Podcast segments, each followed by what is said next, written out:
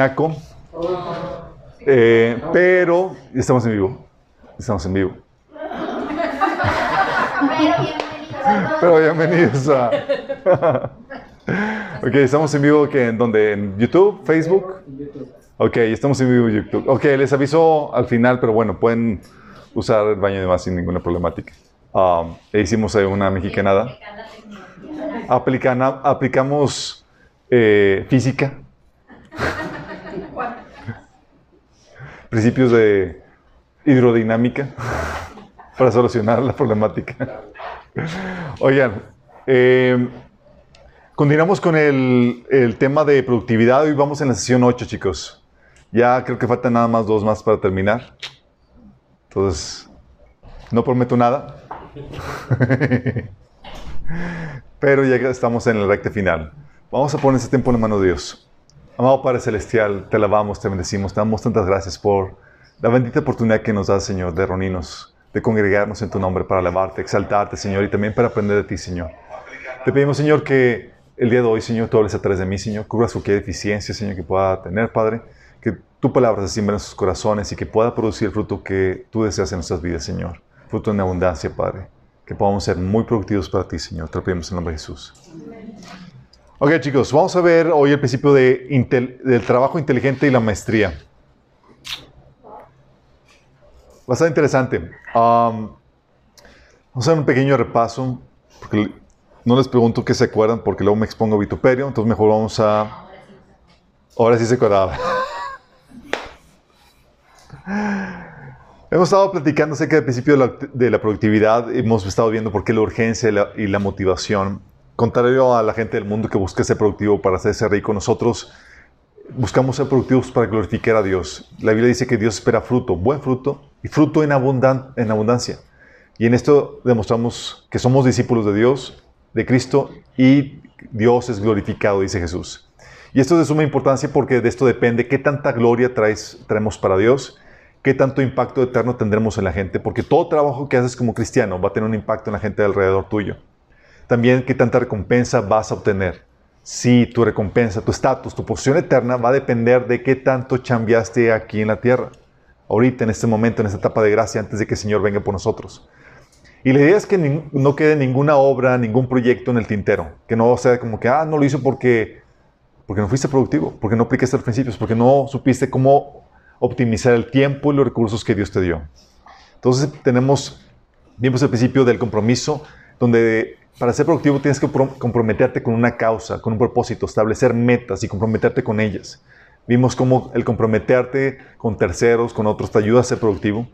Vimos el principio del orden y la estructura, en donde tienes que, hablando de estructura, tienes que asignar horarios, tienes que utilizar la agenda, agendar tus actividades, ya apartar los bloques de actividades, crear rutinas, poner incluso alarmas si es necesario con el orden tienes que tener ya un recuento de todos sus pendientes y poderlos asignar dentro de esa agenda que estás manejando. ¿Sí? También vimos el principio del enfoque, que establece la estrategia para evitar y batear distracciones, así como Jesús lo hacía. Jesús evitaba distracciones y también sabía cómo batear las distracciones. También vimos las técnicas para aplicarla y combatirla, para eh, combatir la procrastinación, ¿se acuerdan? Todos peleamos con eso, sí. Hay formas para poder vencerla, claro. También vimos el principio de la, medición y evaluación, donde aprendimos que tenías que establecer metas, estándares y medidas de desempeño. Metas medibles para saber cómo va avanzando tu productividad. Tienes que poner también puntos de evaluación a lo largo del desempeño para evitar que divagues o te vayas a la deriva, que es una tendencia natural que todos tenemos. También vimos el principio de templanza y persistencia, donde, hablando de la templanza, necesitas la voluntad para hacer lo que sabes que debes hacer, cuando lo debes hacer y cómo lo debes hacer. Y eso, aunque suena sencillo, es bien difícil porque hay una naturaleza pecaminosa que tiende hacia lo contrario a eso. Y eso nos lleva al principio de persistencia, porque como la naturaleza pecaminosa te intentará boicotear, tendrás que persistir en la lucha hasta lograr desarrollar el hábito que te ayuda a ser productivo. Vivimos el principio de la adecuación, en donde no siempre se van a lograr hacer las cosas como queremos. Tenemos que evaluar los recursos y morir a nuestro ideal para hacer las adecuaciones pertinentes en nuestro proyecto. Eso de morir a nuestro ideal es muchas veces muy complejo. Sí. También vimos el principio del trabajo en equipo, donde para ser productivo tienes que enfocarte en lo que eres bueno y delegar las demás actividades a los que tienen el talento para ello. Es decir, tienes que hacer trabajo en equipo. Esto implica capacitar, confiar en el operar de Dios a través de otros y también morir a tu ideal. Y la vez pasada vimos el principio de madurez, muy importante.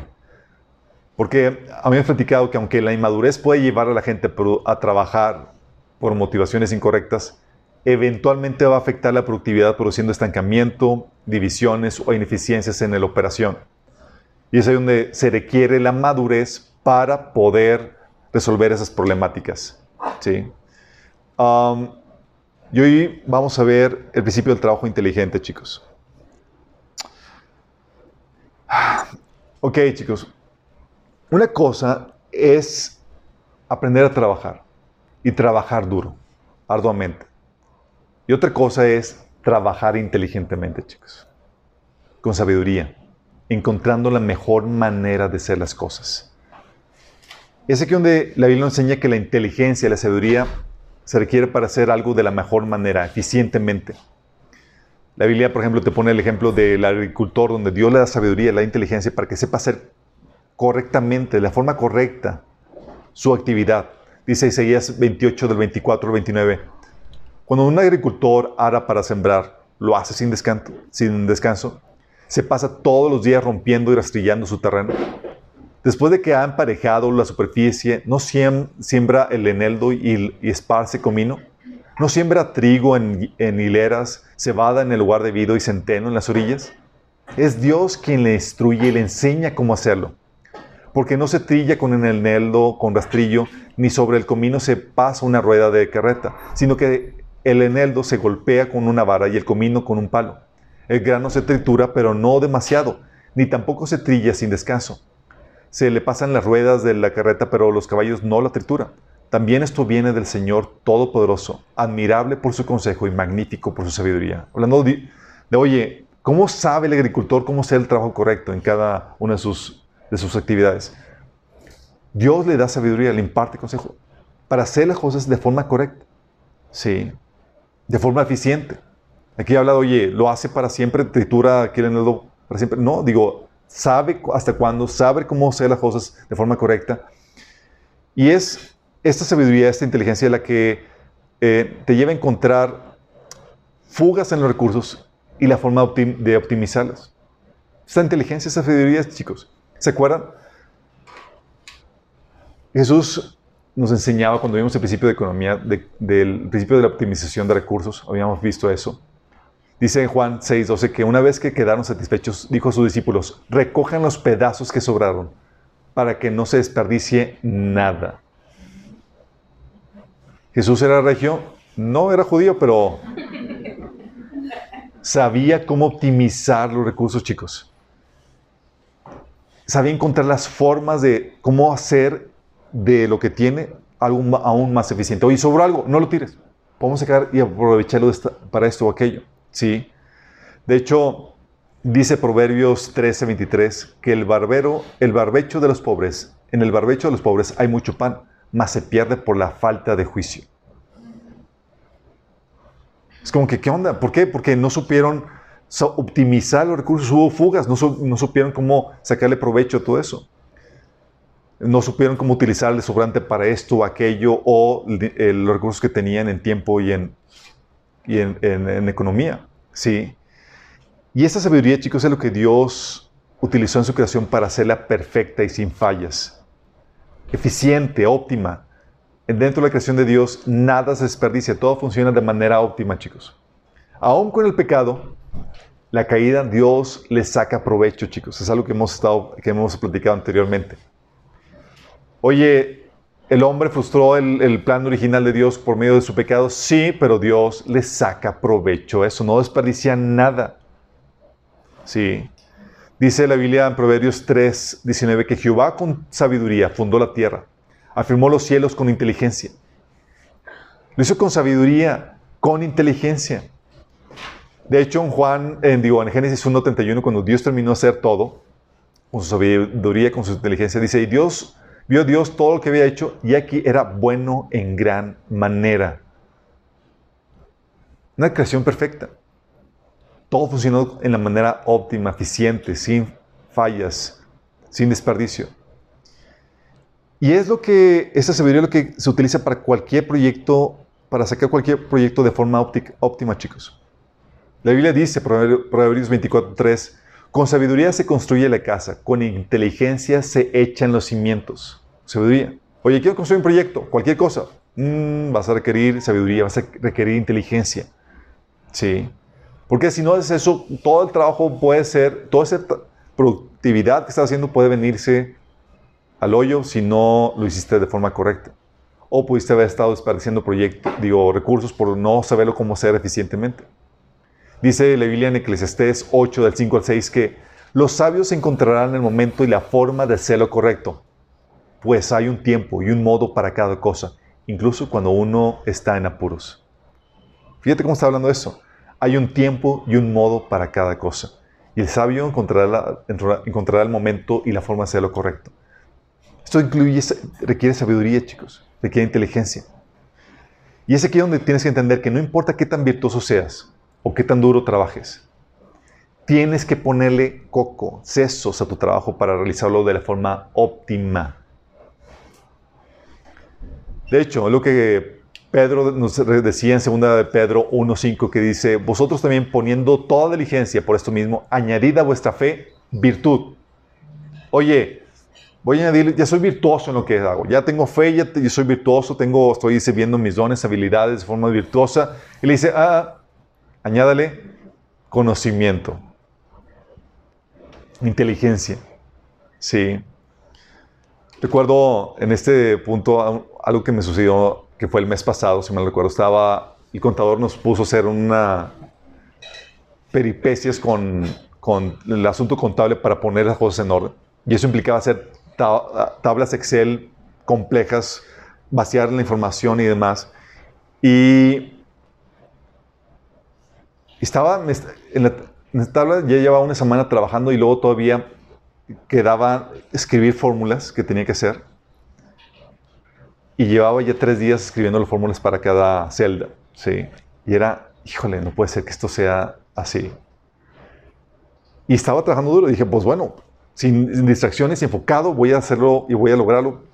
Estaba checando cuánto me tardaba por cada celda hacer el cambio y cuántas celdas se lo tenía que hacer y eran, eran más de mil celdas. Entonces era chin, entonces voy a, haciendo cálculos, esto me va a tomar como unas dos semanas, también que no tanto, pero bueno, lo hacemos y ya va a quedar listo y va a quedar eficiente. Estaba en el segundo día, dije, tiene que haber una forma más eficiente de hacer esto. Tiene que haberla. Y era, estaba dándole, estaba trabajando arduamente, chicos, sin distracciones, explicando todos los principios de productividad para sacar eso lo más pronto posible. Dije, oye, tiene que haber alguna forma más eficiente. Recuerdo que estaba, me había trazado un día que yo iba a continuar con ese trabajo y no había tenido mi tiempo devocional. Dije, ok, Señor, voy a dedicar tiempo para estar contigo y nada más tú bendice mi trabajo porque nomás esto no termina. Sí, entonces tú, tú puedes mi tiempo devocional y me estaba basando con eso. Y me llega un flechazo. Dice, busca tal cosa en internet. Y busqué. Y venía la fórmula para sacar en cinco minutos lo que me iba a tomar. Es en serio. Lo que me iba a tomar dos semanas en hacer. Y ya llevaba dos días en friega. Dios me dio el conocimiento para hacer en cinco minutos lo que me iba a tomar 10 días de trabajo. Lo hago, yo estaba en shock de que yo había terminado. Yo, no puede ser. Si estaba de que con ese nervioso de, ¿estás, estar esto funcionando? Ya sé.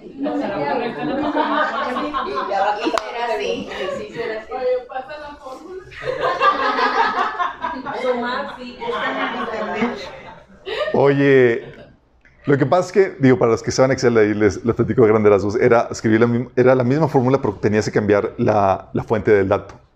Sí, y había la forma para hacerlo, nada más buscar, sustituir y cambiabas todo de forma automática. Y lo hice y estaba en shock de que lo había hecho. O sea, Es que no importa qué tan virtuoso seas. Oye, pues yo fácil con el, control, copy-paste y la sabía las fórmulas y demás.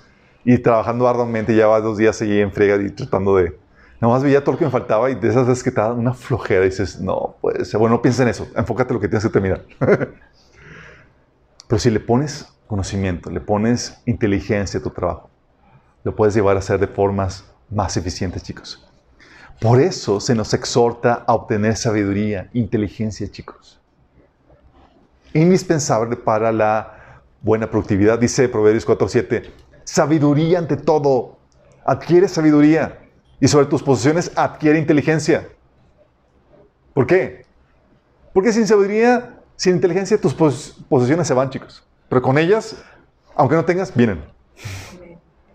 Sí. Dice Proverbios 8:14, el sentido común y el éxito me pertenecen. Saludando la sabiduría. La fuerza y la inteligencia son mías. Proverbios 16, 16 dice, mejor es adquirir sabiduría que oro preciado. Y adquirir inteligencia vale más que la plata. ¿Por qué? Porque con sabiduría e inteligencia puedes tú producir economía. Tener oro e eh, o plata sin inteligencia, sin sabiduría, se va, se suma. Sí. Y esta sabiduría, esta inteligencia muchas veces viene por el simple trabajo de reflexión, chicos. Simple trabajo de reflexión, de sentido común. Lamentablemente a veces estamos en la friega del trabajo, que no nos damos tiempo para sentarnos y reflexionar cómo podría estar haciendo de una forma más óptima el trabajo que ya estoy haciendo. Sí, porque para eso se requiere que te puedas retirar un poquito de la chamba del, del quehacer que estás haciendo y ver lo que estás haciendo desde afuera y reflexionar sobre lo que estás haciendo. Sí. Fíjate lo que dice el Señor. El Señor te invita a reflexionar sobre, tus, sobre tu, tu actividad, tu trabajo. Dice Ageo 1 del 5 al, 9. Dice así, dice, ah, dice ahora el Señor Todopoderoso. Reflexionen sobre su proceder. La versión de Reina dice, mediten. Reflexionen sobre tu proceder, sobre tu quehacer. Siembran mucho, pero cosechan poco. Comen, pero no quedan satisfechos. Beben, pero no llegan a saciarse. Se visten, pero no logran abrigarse. Y el jornalero se le va a su salario como por saco roto. Así dice el Señor Todopoderoso. Reflexionen sobre su proceder. Y aquí el Señor le estaba invitando a reflexionar porque había un asunto de que, oye, no estás siendo productivo y no te rindes las cosas porque no estás en bien conmigo. Y se supone que en esa reflexión deberías detectar qué cosas está haciendo mal que me están robando la productividad, que me están robando eh, la, economía. Y eso pero aplica para todo. Oye, hay muchas cosas porque que estás haciendo mal que no te das cuenta. Es lo que se le llama miopía de taller. No sé si han escuchado el... Ceguera de taller, ándale, miopía. Eso es otra cosa más fea. Eso es peor. Ceguera de taller. ¿Sí saben al que, al que se refiere? O sea, hay una problemática ahí dentro del, trabajo, lo que estás haciendo, pero ya como siempre le has sacado la vuelta, ya no la ves. Ya te acostumbraste. Entonces ya estás ciego a esa problemática. Pero no es sino hasta que llega alguien y pregunta o que te relajas y reflexiones en cómo puedes encontrar mejores formas que empiezas a ver, detectar las fallas que estás haciendo. Fallas que estaban ahí pero que habías, habías perdido de vista por esta ceguera de taller. ¿Cómo puedo encontrar mejores formas de hacer mi trabajo para hacer más con lo que tengo, con los recursos, con tu tiempo? Es lo que te, el Señor te invita a reflexionar. ¿Cómo puedo encontrar mejores formas de hacer mi trabajo? Esta miopía, a veces este trabajo de reflexión es tan... Suena fácil, pero el encontrar un tiempo para hacerlo a veces es lo más complejo. Sí, y es por eso que los consultores y más cobran muy bien, porque ellos dedican tiempo para eso. Te ven, te observan y dicen, ah, aquí está bien, aquí está mal, y te dan tus, eh, tu reporte de retroalimentación. Pero tú también lo puedes hacer para ti mismo. Analizando tu trabajo, te puedes, puedes encontrar las fugas de tiempo o las formas de optimizarlo. Sí. Por ejemplo, cuando estaba comenzando mi carrera de agente de seguros, una de las cosas que, yo me puse a sentar, dije, me senté y dije, ok, mi tiempo es lo más importante aquí. Sí. Entonces tengo que ver cómo puedo optimizar y cómo puedo encontrar formas de optimizar eso. Eh, entonces, analizando mi trabajo, nada más con puro análisis dije, ok, prohibido sacar citas en horas pico de trabajo. Sencillo. Si yo podía proponer una hora, es que evitamos las horas pico. ¿Y eso qué me iba a ayudar? Me iba a ahorrar una hora, media hora de tráfico. ¿Sí? Y funcionaba muy bien. O sea, tenía asignado qué, cuáles eran los bloques de menos tráfico donde yo podía sacar mis citas. Y optimizaba, alcanzaba a producir más y a tener más citas y más porque había visto algo por sentido común. Pero cuando dices, ah, pues cuando quieres sacar la cita, no has analizado qué forma hacer más óptima el trabajo, pues obviamente empiezas a tener merma, empiezas a, ver que no estás haciendo trabajo eh, de forma óptima, ¿sí?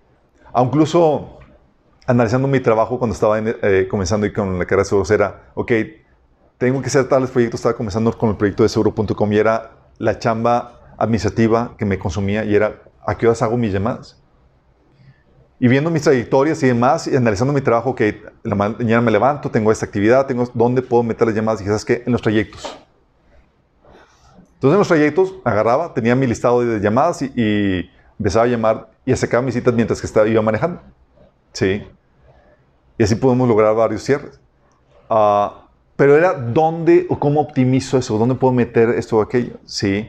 Ah, de hecho, algunos también lo, lo, han dicho, oye, ¿por qué no? Digo, no he podido avanzar en, el, en, mi, devocional, eh, en mi discipulado. ¿Dónde puedo encajar esa hora y media que dura el discipulado? Dos. Acuérdense que le pueden cambiar de velocidad, chicos, y hacer que dure menos. Sí. Así no lo entiendo. Sí. De por sí. Así, bien como la Matrix, recibiendo toda la información. Y han encontrado, oye, en los trayectos, sí.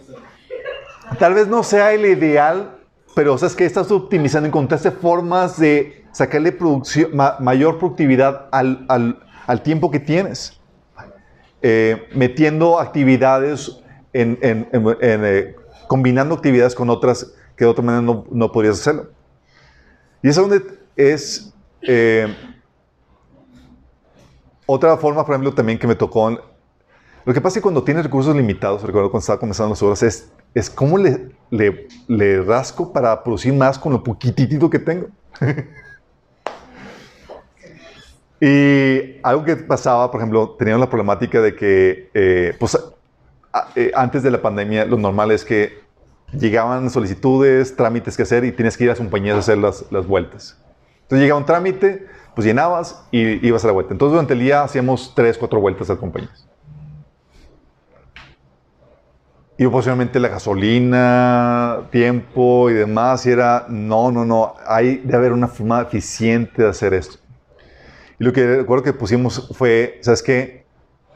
Una vuelta al día, nos esperamos a que lleguen todos los trámites a tal hora y de ahí partimos y lo que se llega después de eso hasta el día siguiente.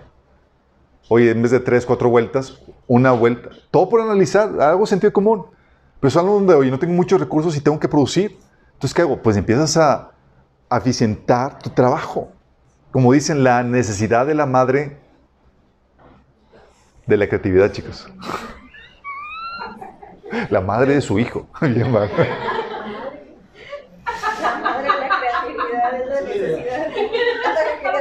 Sí. Entonces tienes que hacer tu trabajo sabiamente. Algo que, por ejemplo, que nosotros empezamos a hacer desde, desde un inicio es, aquí en Minas, por ejemplo, ¿qué cosas ven, a, se le tiene a la mente que hemos estado haciendo para optimizar el trabajo?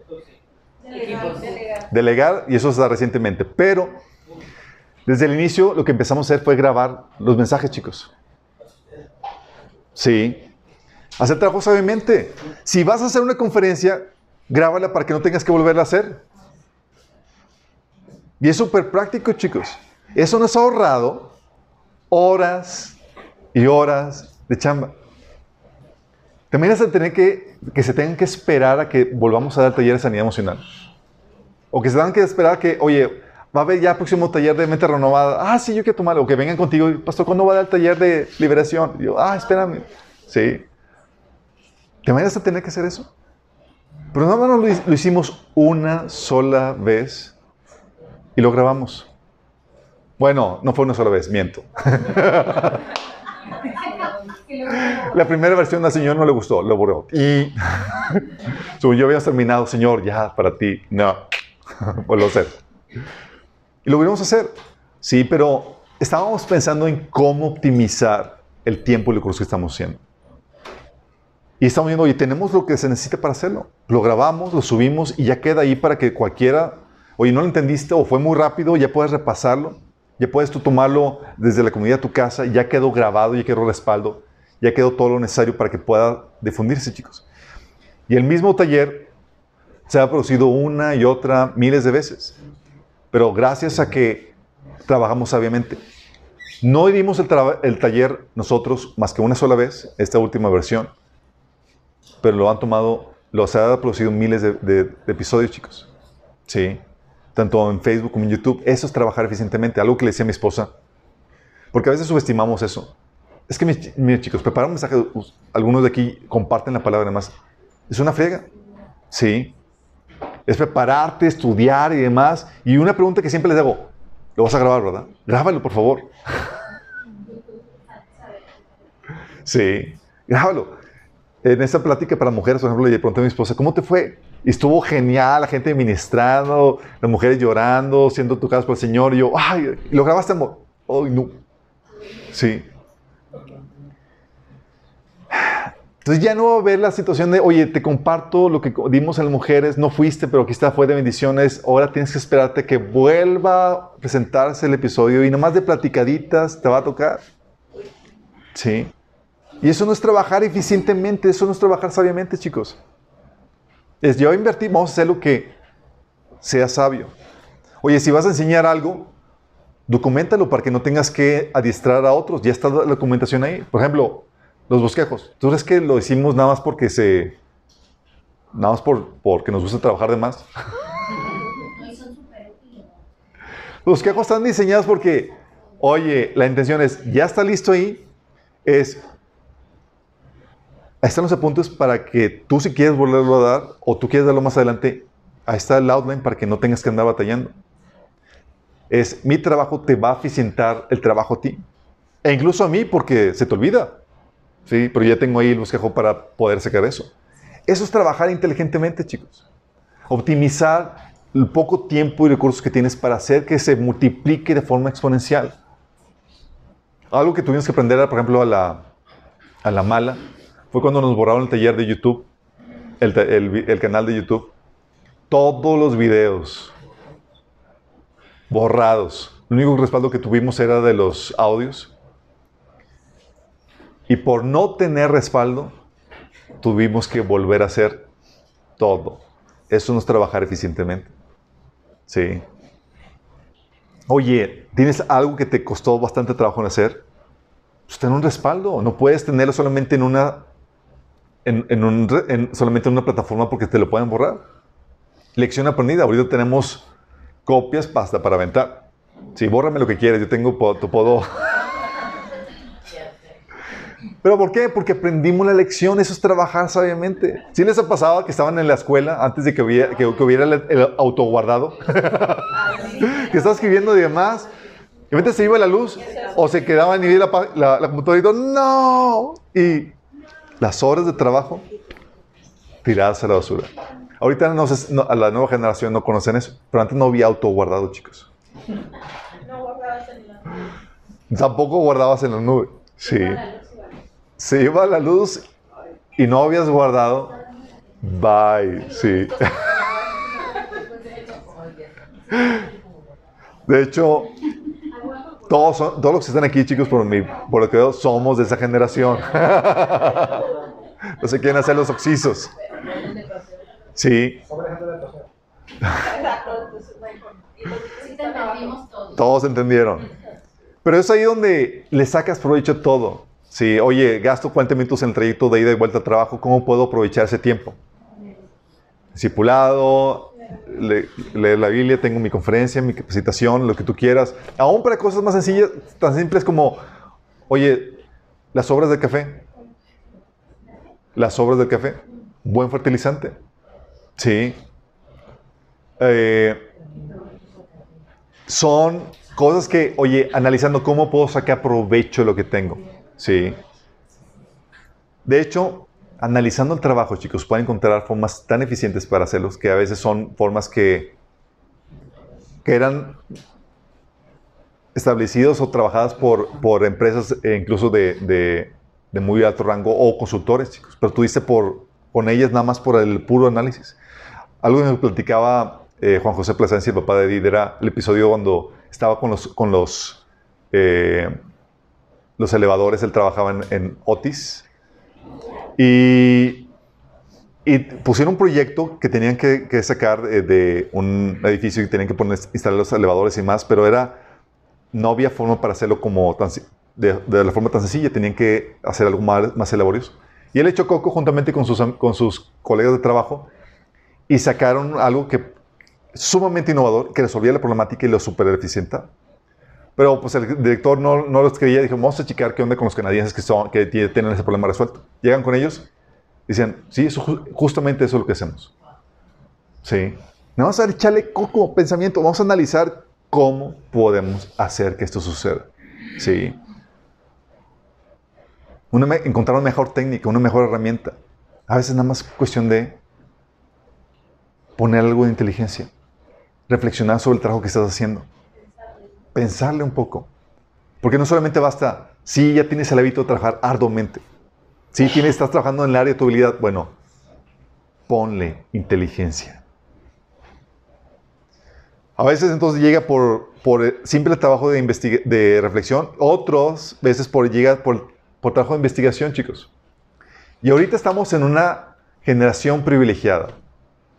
Porque cuando tienes una problemática cómo quieres sacar mejor una chamba, típicamente alguien ya le pensó y ya le publicó en Internet. Eso fue lo que hice cuando estaba haciendo las hojas de Excel. Sí. Estaba sacando y dije, alguien se tuvo que haber ocurrido esto. O sea, no puede ser que que soy el único que tenga esta problemática. Entonces empecé a googlear y encontré la respuesta. Y me ahorró días de trabajo. Lo pude sacar en, cinco minutos. Este, eh, hay habilidades, hay técnicas que tú vas desarrollando. Por ejemplo, algo que hace Pato, que es que investiga todo en Internet y, ¿dónde sacaste de eso para sacar estas, estos atajos y estas cosas y demás? Es la generación youtubers, chicos, donde sacan todo de... Sí, lo googlean. Sí.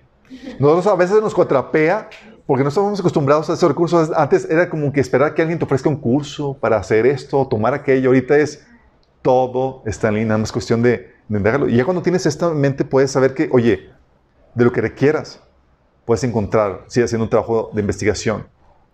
Algo que hacíamos en, en deseguro.com era eh, poníamos una, era una hoja Excel que se llamaba Who is Who. Who is Who. Who is Who. ¿Quién es quién? Es donde están todos los contactos de todas las compañías, qué ejecutivos es, qué áreas, qué departamentos. Y era una tabla Excel en línea donde cualquier personal de seguro podía eh, actualizarla, cambiarla, modificarla, añadirle y demás. Y era indispensable porque en el ámbito de los seguros cambian muchas eh, formas de hacer las cosas, o ya se actualizó de esta forma, aquello y demás. Y o no se va a hacer todo, hay un mundo de información que uno tiene que manejar. Entonces, a las personas que capacitamos, nada más le capacitamos con lo más básico, y dice, ¿y esto, Lick? Yo no sé cómo se hace. Pero está juicio. Es decir, investiga. Sí, al punto de que se convirtió el eslogan. ¿Tienes una pregunta? Juicio. Sí. Se convirtió eso porque era la forma de que, oye, ¿cómo le hacemos? Investiga. Los ejecutivos de la compañía te van a decir si sigue vigente ese trámite o no, qué tienes que hacer, cuál es el protocolo, bla, bla. Era trabajo de investigación. Sí, para sacar eso. Y algo que sacábamos por lo mismo era que, oye, a las chicas, si encontrabas una forma de hacer, de hacer bien las cosas, públicala porque alguien más lo va a necesitar. Y teníamos un expediente con, en línea también para poder eh, acudir a él, porque seguramente la problemática que alguien se le presentó, eh, que tú tienes a alguien más y se le presentó y ya la investigó. Entonces, hacíamos trabajo de investigación y facilitábamos los resultados a la gente para hacerlo más productivo. Y esto es parte del trabajo inteligente, chicos. Te puedes ahorrar formas increíbles de, eh, en, eh, tiempo, recursos al hacer ese trabajo. Y parte de, ese trabajo inteligente está el principio del, del equipo maquinaria óptima, chicos. Que es encontrar la mejor forma de hacer las cosas, pero aquí hablando de encontrar la... Eh, cuando hablamos de encontrar la mejor forma de hacer las cosas, esto implica encontrar, descubrir, desarrollar la maquinaria que te permite hacer mejor tu trabajo. Estamos hablando de maquinaria. ¿Sí? Porque hay un equipo tecnológico o maquinaria que requieres para hacer mejor tu trabajo. No digo hacer tu trabajo, hacer mejor tu trabajo. ¿Sí? Es decir, para ser más productivo. La Biblia menciona, por ejemplo, en Proverbios 14, 4, sin bueyes un establo se mantiene limpio, pero se necesita un buey fuerte para una gran cosecha. Dice, un buey fuerte para una gran cosecha. ¿Era necesario un buey? No tal cual. Cuando no tenías buey, agarrabas tú la, yunta sobre tus hombros y a jalar tú mismo. Sí. Pero un buey te hacía el trabajo rápido. Sí. De hecho, cuando hablaba de, maquinaria eh, eh, o, equipo de trabajo para ser eh, más productivo, algo que se utilizaba mucho para, para eso eran las piedras de molino, que era indispensable para poder hacer el trabajo. De otra manera, pues tendrías que hacerlo manualmente haría una friega. De hecho, dice Deuteronomio 24:6, si alguien se endeuda contigo, no tomes como prenda su molino de mano ni su piedra de moler, porque sería lo mismo que arrebatarle su propia subsistencia. Hablando de que requiere ese equipo. Sí, lo requiere. Pero no solamente se requiere, una, se puede, eh, un, equipo que ya existe, se pueden desarrollar equipos o maquinaria, chicos, para eso. Sí segunda de Corintios, digo, de Crónicas 26, del 15 al 17, dice que eh, este Usías construyó en Jerusalén unas máquinas diseñadas para, por hombres ingeniosos y las colocó en las torres y en las esquinas de la ciudad para disparar flechas y piedras de gran tamaño. O sea, esto solo aquí estamos hablando que inventaron esto, chicos. Por ingenieros o hombres ingeniosos. Dice, con la poderosa ayuda de Dios, Usías llegó a ser muy poderoso y su fama se extendió hasta muy lejos. Es aquí donde la primera vez que vemos la mención de las catapultas. Y dice aquí que fue hecha por hombres ingeniosos de, de, Israel. Qué grueso, ¿no? Pero, ¿qué pasó? Le pusieron coco y desarrollaron el equipo, la maquinaria correcta para poder hacer mejor su trabajo, chicos. Y es aquí donde tienes que entender que vale la pena la inversión en dicho equipo. Cuando ves, oye, ¿me va a ayudar a producir más? Claro, vale la pena la inversión en dicho equipo, pues te va a permitir producir mucho más de lo que sería si no lo tuvieras. O una laptop, cuestiones básicas, carro, teléfono, motocicleta, sistema computacional, lo que tú veas necesario. Pero hay gente que dice, tiene miedo a invertir cuando está olvidándose de que, hey, se va a compensar con la productividad que voy a generar.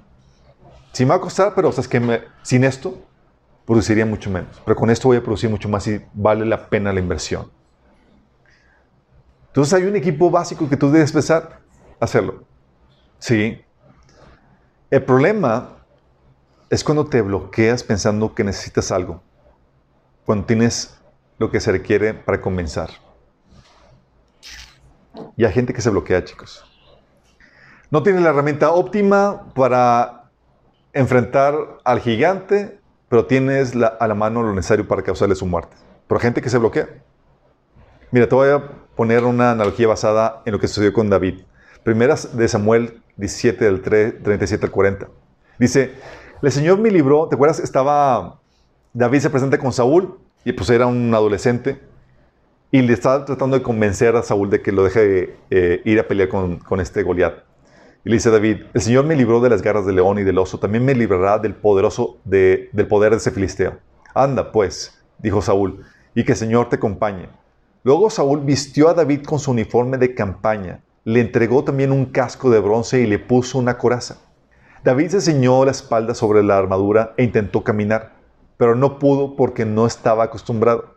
¿Te imaginas a pobre David así tratando de la espada y toda la armadura y demás? Y dice, dijo David, no puedo andar con todo esto. No estoy entrenado para ello. De modo que se quitó todo aquello. Tomó su bastón, fue al río a escoger cinco piedras lisas y les metió en su bolsa de pastor. Luego, onda en manos, se acercó al filisteo. Qué grueso, ¿no? Y muchas veces estamos, nos bloqueamos, no tiene la herramienta óptima para enfrentar gente. Oye, no tengo la espada, no tengo la armadura, ¿cómo voy a hacer eso? Pero tienes piedras que funcionan igual. Puedes causar la muerte al, gigante. Porque este, les comento esto porque a veces se utiliza la falta de herramienta óptima para no producir. Sí. Cuando en realidad es una excusa por, para el temor, la flojera, la procrastinación o incluso el temor al éxito. Dice, no puedo enfrentar al gigante. Imagínate este David diciendo, no puedo enfrentar al gigante, pues todavía tengo que aprender a usar primero la espada. ¿Te imaginas? Cuando ya sabes usar la onda, Y hay muchos que, empiezan con eso, chicos. Dice, oye, es que no puedo vender porque necesito primero una página de internet. Cuando ya, pueden, ya, podrían empezar. Oye, necesito primero una cuenta de Twitter o el, el diseño.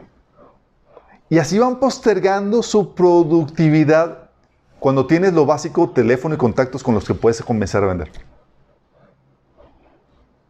Pero a veces nos, nos bloqueamos con la excusa de la herramienta óptima. Muchas veces no es un asunto de herramientas, chicos, sino de actitud. Por ejemplo, Saúl tenía la herramienta óptima, ¿a poco no? La espada, la armadura, ¿sí o no? Sí. Pero no tenía la actitud. Y David, con mala herramienta, pero con actitud. Y así me tocó conocer a una persona que, un hermano que, oye, no tenía página de internet, vendía comidas, no tenía página de internet, no tenía Twitter, no tenía nada de eso, pero producía mucho más que el que sí tenía la página, Twitter y todo el cosillo. Pues, ¿cómo lo haces? Ah, mis y yo salimos y ofrecemos a todas las oficinas y demás. ¿En serio? ¿Sin Twitter, sin tecnología, sin páginas? Con volantes. Con volantes y tal cosa. ¡Oh! Sí. Y no era lo óptimo, pero tenía la actitud correcta. Tenía lo mínimo básico necesario para comenzar. Sí. Recuerdo, eh, mi papá fue agente de seguros, por eso yo comencé también en esa, en esa profesión, pero mi papá cuando él estaba, él vendía un montón de pólizas y demás, pero para cotizar, chicos, era un librito, sacar fórmulas y demás para dar cálculo. Sí. Y era bien complejo.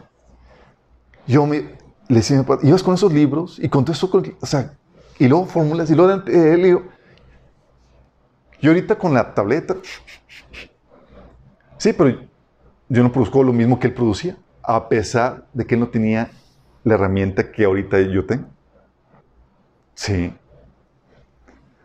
La falta de herramienta óptima podrá utilizarse para explicar el que no sea superproductivo pero no debe ser excusa para no producir.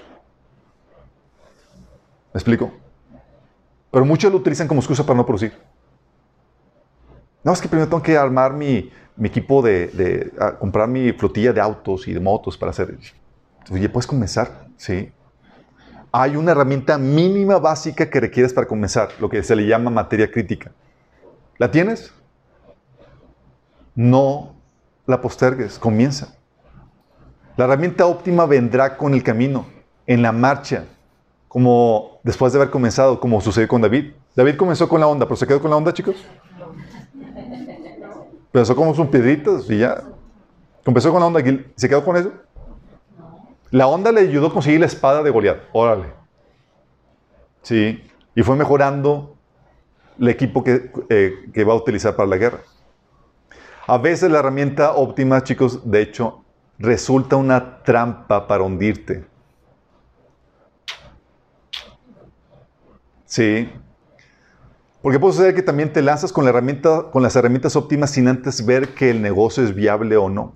Cosa que se podría evaluar con las herramientas mínimas necesarias. Si ves que produce, vas invirtiendo en, lo, en la maquinaria y herramientas que te permiten hacer mejor el trabajo. Pero ya vas tanteándolas. Y a veces se lanzan con todo, sin saber qué onda. Por ejemplo, gente que me ha tocado que comienza el uso de, de alimenticia y comienzan, podrían haber comenzado con su refri y su estufa actual, pero invirtieron en una cocina industrial, en un refrigerador, en una hielera así de, de restaurante, para comenzar un proyecto que y darse cuenta que, no genera. Cuando pudieron haber comenzado en su casa, como muchos comienzan en su porche, eh, con lo que tenían, ¿sí? Eh, o, con muchos comienzan en su porche y demás, eh, típicas historias de Bill Gates y de este Steve Jobs y todos ellos, ¿sí? Antes de embarcarse a, la mega oficina, pero muchos embarcan a la mega oficina. Y contratos de ya de dos, tres años y, ni siquiera saben si va a ser viable o no. Sí. Y pues. Eh, ¿Y qué pasa? Por no saber comenzar con lo básico, con lo mínimo necesario, se embarcan en algo que a veces los atora. Sí. Debes comenzar con lo mínimo necesario y probando las aguas que eh, no sé que te vayas, no sé que te hundas. Es el principio de la maquinaria óptima. Tú vas viendo, vas avanzando, sabes que vale la pena invertir. Sí, tiene lo que se requiere para poder invertir en esto, el negocio lo, requiere, voy invirtiendo. Y puedes mejorar tu productividad cuando se justifique, cuando se requiere. Sí. Y esto nos lleva al otro principio, que es el principio, ups, tenía aquí más cosas. Principio de la maestría, chicos. Ok. Cuando hablamos de maestría, algo que hemos visto es que el área de talento es en la que te debes enfocar para ser productivos. ¿Se acuerdan? Dice la Biblia que Dios nos ha dado habilidades naturales que nos muestran nuestro propósito porque Dios quiere que nos enfoquemos en nuestras áreas fuertes. Romanos 12 del 6 al 8 dice, Dios en su gracia nos ha dado dones diferentes para hacer bien determinadas cosas. Por lo tanto, si Dios te dio la capacidad de profetizar, habla con toda la fe que Dios te ha concedido. Si tu don es servir a otros, sírvelos bien. Si eres maestro, enseña bien. Si tu don consiste en animar a otros, anímalos. Si tu don es dar, hazlo con generosidad. Si Dios te ha dado la capacidad de liderar, toma responsabilidad en serio. Si tienes el don de mostrar bondad a otros, hazlo con gusto. Dice Señor, te ha dado la capacidad de hacer bien algunas cosas. En esa capacidad que te ha dado, enfócate porque ese es tu propósito. ¿sí? No en las cosas que, no eres bueno. Es ahí donde se va a mostrar tu productividad, se va a aumentar tu productividad. Porque el Espíritu Santo fluye a través de esas habilidades, chicos. Dice, por ejemplo, Éxodo 31, 1 al 5, cuando dice el Señor habló a Moisés y le dijo, toma en cuenta que he escogido a Bezalel, hijo de Uri, nieto de Hur, de la tribu de Judá, y le he llenado del Espíritu de Dios, de sabiduría, inteligencia y capacidad creativa para hacer trabajos artísticos en oro, plata y bronce, para cortar y engastar piedras preciosas, para hacer tallados en madera y para realizar toda clase de artesanías. Que dice, es el Espíritu de Dios fluyendo a través de esa habilidad, chicos. Cuando te enfocas en esa área débil, tú das libertad para que el Espíritu Santo pueda fluir a través de ti, porque estás alineando de tu propósito. Cuando no estás ahí en eso, el Espíritu ni se manifiesta. ¿Sí? Y eso aplica para cualquier área de la actividad humana. Canto, ventas, albañilería, administración, crianza, cocina, arquitectura, lo que tú gustes.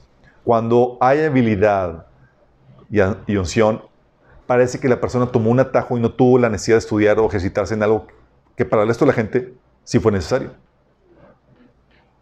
Porque está fluyendo en su don natural, chicos.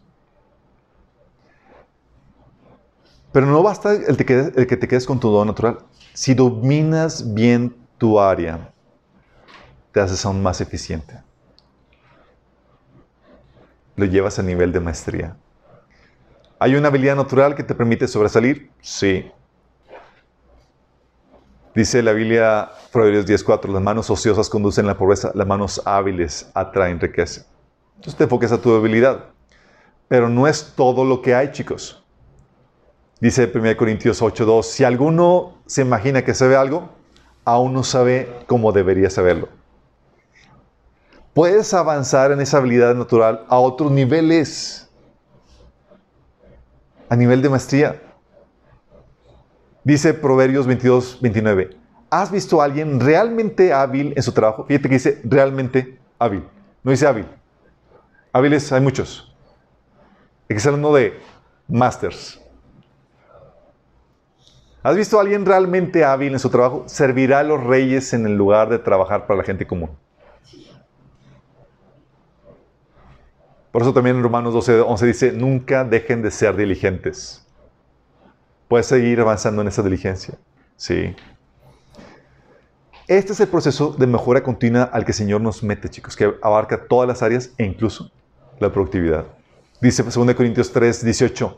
Por tanto, nosotros todos, por tanto, nosotros todos, mirando a cara descubierta como en un espejo la gloria del Señor, somos transformados de gloria en gloria en la misma imagen como por el Espíritu del Señor. Somos transformados de gloria en gloria, es decir, es decir, vamos en aumento a un estado más glorioso. No solamente en santidad, no solamente en madurez, pero también en productividad, chicos. Vas mejorando tu quehacer, tu tarea. Y esto, obviamente, como habíamos comentado, requiere el punto anterior de que requieres hacer el trabajo inteligentemente. Oye, quiero ser maestro en lo que hago, tengo que hacerlo inteligentemente. No basta que seas un prechambiador. No, ponle coco. Sí. Algo que. algo que hicimos, por ejemplo, ahorita con la escasez de, agua, que no, todavía no llega el tinaco. Eh, una forma de, de normal es cubetazos y para vaciar el, en el excusado y demás. Nosotros lo que hicimos, eh, con una manguera, lo, colocamos eh, al tanque del, del excusado, de manera que tú ahorita si le bajas se va a llenar automáticamente del bote de agua que está ahí en el baño. Sí. Y dices, ¿qué fue? La pusimos un poquito de coco. Sabíamos algo de principios de... Ir.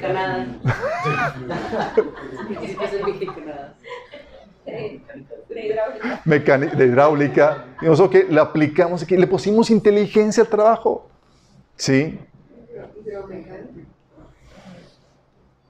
Se requiere ese trabajo para llegar nivel de maestría, tienes que ponerle inteligencia, cierto, pero también requieres experiencia y práctica, chicos. Experiencia y práctica. No es lo mismo, oye, te imagínate que vas con un doctor del corazón y dice que va a ser tú su primer operación. Dices, ah, pero oye, estudió que 13, 14 años, medicina y demás, pues tú confiado, ¿no? No. Ah, chicos. ¿Por qué? Porque la experiencia, la práctica hacen maestro, chicos. Es, oye, eh, te vas con el más experimentado y si es algo tan delicado, o sea, es, te aseguras que sea experimentado. Una vez llevamos a, mi hija, a Sammy, con, con, problema, cuando antes de que supiéramos qué onda con su ojo, fuimos con un doctor de la red, una doctora de la red, y era una jovencita recién graduada. Sí, se veía súper joven y demás. De hecho, hasta tragaños. parecía que ni siquiera había estudiado la carrera, pero por tragaños. Lo vio súper bien técnica acá con todas las demás. Y dice, sí, esto con una operación, pues vamos a agendar la próxima semana. Una operación en el ojo. Y ella como si nada, y yo, ok, vamos a, vamos a checar. Lo llevamos con, obviamente, a uno que tenía así callo con operaciones y demás. Y no, no es necesario. Dios, sí, esto con aquí, esto, lo demás. Y luego todavía con ese fuimos con otro aún más experto. Y al cual nos, eh, ayudó a detectar que era un problema genético que no se, era inoperable. Sí. Pero hay niveles de maestría, chicos. La experiencia te ayuda a eso. Dice, por ejemplo, en jueces 3 del 1 al 2. Fíjate lo que dice el Señor, pensando en la experiencia, en la práctica que Él desea darte. En este caso era a los israelitas. Dice, las siguientes naciones son las que el Señor dejó a salvo para poner a prueba a todos los israelitas que no habían participado en ninguna de las guerras de Canaán. ¿Se acuerdan? Entraron a Canaán y toda esa generación era experta guerrera. Tenía los callos para pelear y toda la cosa, ¿sí? Pero el Señor dijo, voy a dejar algunas naciones, ¿sí? Porque no hace falta que, los papás enseñen a los hijos cómo pelear, tienen que tener la experiencia. Y dice aquí, las siguientes naciones son las que el Señor dejó a salvo para poner a prueba a todos los israelitas que no habían participado en ninguna de las guerras de Canaán. Dice, lo hizo solamente para que los descendientes de los israelitas que no habían tenido experiencia en el campo de batalla aprendieran a combatir. Y nos han preguntado, ¿por qué la guerra espiritual tan intensa? Yo, ¿cómo te explico? Sí. O sea, lo que el Señor quiere es que llegues al nivel de maestría. Que deje de ser un bebé. Bebé no está, o sea, lo pone a pelear y, le ponen sus catorrazos. El Señor quiere llevarte al nivel número dos y eso implica esa expertise que solamente se consigue con la experiencia. No solamente con el trabajo inteligente. Tú, tú le pones inteligencia cuando tomas el taller y más, ah, te enseñan la técnica. Sí, ah, pues hago esto, reprendo y toda la cosa. Pero díganme, a todos los que han tomado la aunque los ha, adquirido la inteligencia de conocimiento, ¿basta? No. sí, basta que el doctor, el médico haya estudiado los, todos esos años de, medicina para que sepa qué onda. No, es, se requiere que la práctica, la experiencia, chicos. Por eso dice, oye, ¿por qué el Señor está permitiendo esto? Es, está desarrollando esa maestría que se requiere, que solamente se, permite, se desarrolla con la, con la práctica y con la experiencia. ¿Sí? Por eso dejó algunos, algunas naciones así para que aprendieras a pelear. ¿Sí? Y por eso algunos, deja algunas perturbaciones de Dios en tu vida y algunas familiares y algunas cosas ahí para... o por eso te, mata, te mete a matrimonio, o por eso te mete a un tal trabajo. Ya, toda la teoría, ok, hijo, ya se va la teoría, la práctica, la experiencia, ahora sí. y sales máster, así es. y eso nos ahí con, toda con todo el conocimiento más están ahogándose. y es, el Señor dice, te hace falta más box. Es lo que el Señor, es lo que pasó con David cuando se enfrentó con Goliat. El pasaje que habíamos eh, visto, que le dijo David a Saúl, eh, que quería pelear, dice que Saúl vistió a David con un uniforme de campaña, le entregó también un casco de bronce y le puso una coraza. David enseñó la espada sobre la armadura, intentó caminar, pero no pudo porque no estaba acostumbrado. Dice, no puedo andar con, con esto, no estoy entrenado para ello. De modo que se quitó todo aquello. La simple razón por la cual no pudo pelear con todo esto porque no tenía la experiencia, no tenía la práctica, no tenía la maestría para hacer eso pero utilizó un arma que era la onda para la cual tenía gran experiencia, gran práctica para hacerlo. ¿Sí? Entonces requiere esa experiencia práctica para la maestría. También aprender de los que saben más que tú. Porque hay gente que sabe más que tú. Sí. Hay gente que sabe más que nosotros en diferentes áreas, chicos. Dice la, eh, la, Biblia en Mateo 10, 25, basta con que el discípulo sea como su maestro. O sea, el máximo que vas a, nivel que vas a llegar es al nivel del maestro que te está enseñando. Puedes absorber todo el mismo conocimiento que tenga. No significa que, que sea lo máximo. Hay, por eso, gente avanza de licenciatura, maestría y demás a niveles mayores de conocimiento. Adquiere o busca maestros que tengan mayor conocimiento para seguir avanzando. Dice Proverbios 11:14, sin dirección la nación fracasa. El éxito depende de muchos consejeros. Oye, tengo un nivel de conocimiento, sí, pero puedo acudir a más conocimiento por medio de esos consejeros. Dice, los planes fracasan por falta de consejo. Muchos consejeros traen éxito. Proverbios 15:22. Por eso los gerentes, directivos de diferentes empresas, negocios e, y aún líderes de iglesias van a seminarios, se capacitan, se actualizan con gente que sabe más o han alcanzado más en algún área.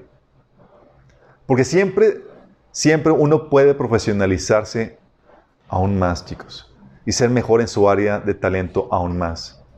Además, por el cambio de contextos, mercados, tecnologías, uno debe actualizarse, de lo contrario se queda rezagado. Sí. Por eso, chicos, esta maestría o dominio del que hablamos hace que aprendas técnicas o formas de hacer mejor las cosas. Sí. De ahí, por eso acude uno a, consultores. Oye, estoy haciendo ya mi trabajo y además quiero optimizar la forma en que estoy haciendo las cosas. Y típicamente lo que hacen es que busquen consultores. Sí. Aprendes técnicas o formas de hacer mejor las cosas. También haces que se realicen menos errores. El conocimiento más la práctica te lleva a un nivel de perfeccionamiento que hace que el nivel de error disminuya. También hace que el trabajo sea parezca muy fácil. Recuerdo que eh, una, gente le, pidió algo a, a la chica que nos maneja las cuentas. Y era un trabajo que sonaba así laborioso, complejo y demás, pero ella se lo regresó en 10 minutos. Y le hizo un cobro de, asistente, porque cosas fuera de lo establecido se les cobra ahí los, a los agentes. Le cobró y, la gente, oye, pero te tardaste nada, me vas a cobrar todo eso, me vas a cobrar el cobro asistente. Dice, no te cobro por el tiempo, te cobro por la maestría y el conocimiento que he aplicado en esto, por lo que sé exactamente. Porque una persona que no sabe es horas indagando, una persona que lo sabe medias, tratando de ver cómo lo, hace y demás, y se hace complejo el trabajo. Pero cuando sabes hacerlo, un poco no. Te vuelves eficiente porque ya tienes nivel de maestría. Eres maestro en lo que estás haciendo. Y eso hace que el trabajo tome menos tiempo. Por la habilidad ya perfeccionada. Sí, como dice, no se cobra por tiempo, sino por lo que sabes y por la habilidad que has generado. dos por tres, ole, lo movemos y esto y ya quedó. Ah, y es tan fácil. Y a veces uno en nuestra ignorancia, en nuestra ingenuidad pensamos, ah, pues, qué chido. Así bien fácil. Sí. Así también yo lo hago. Y piensas que es así, cuando realmente lleva acarreando a esa persona años de experiencia, años de estudio y demás para que pueda hacer eso de forma así.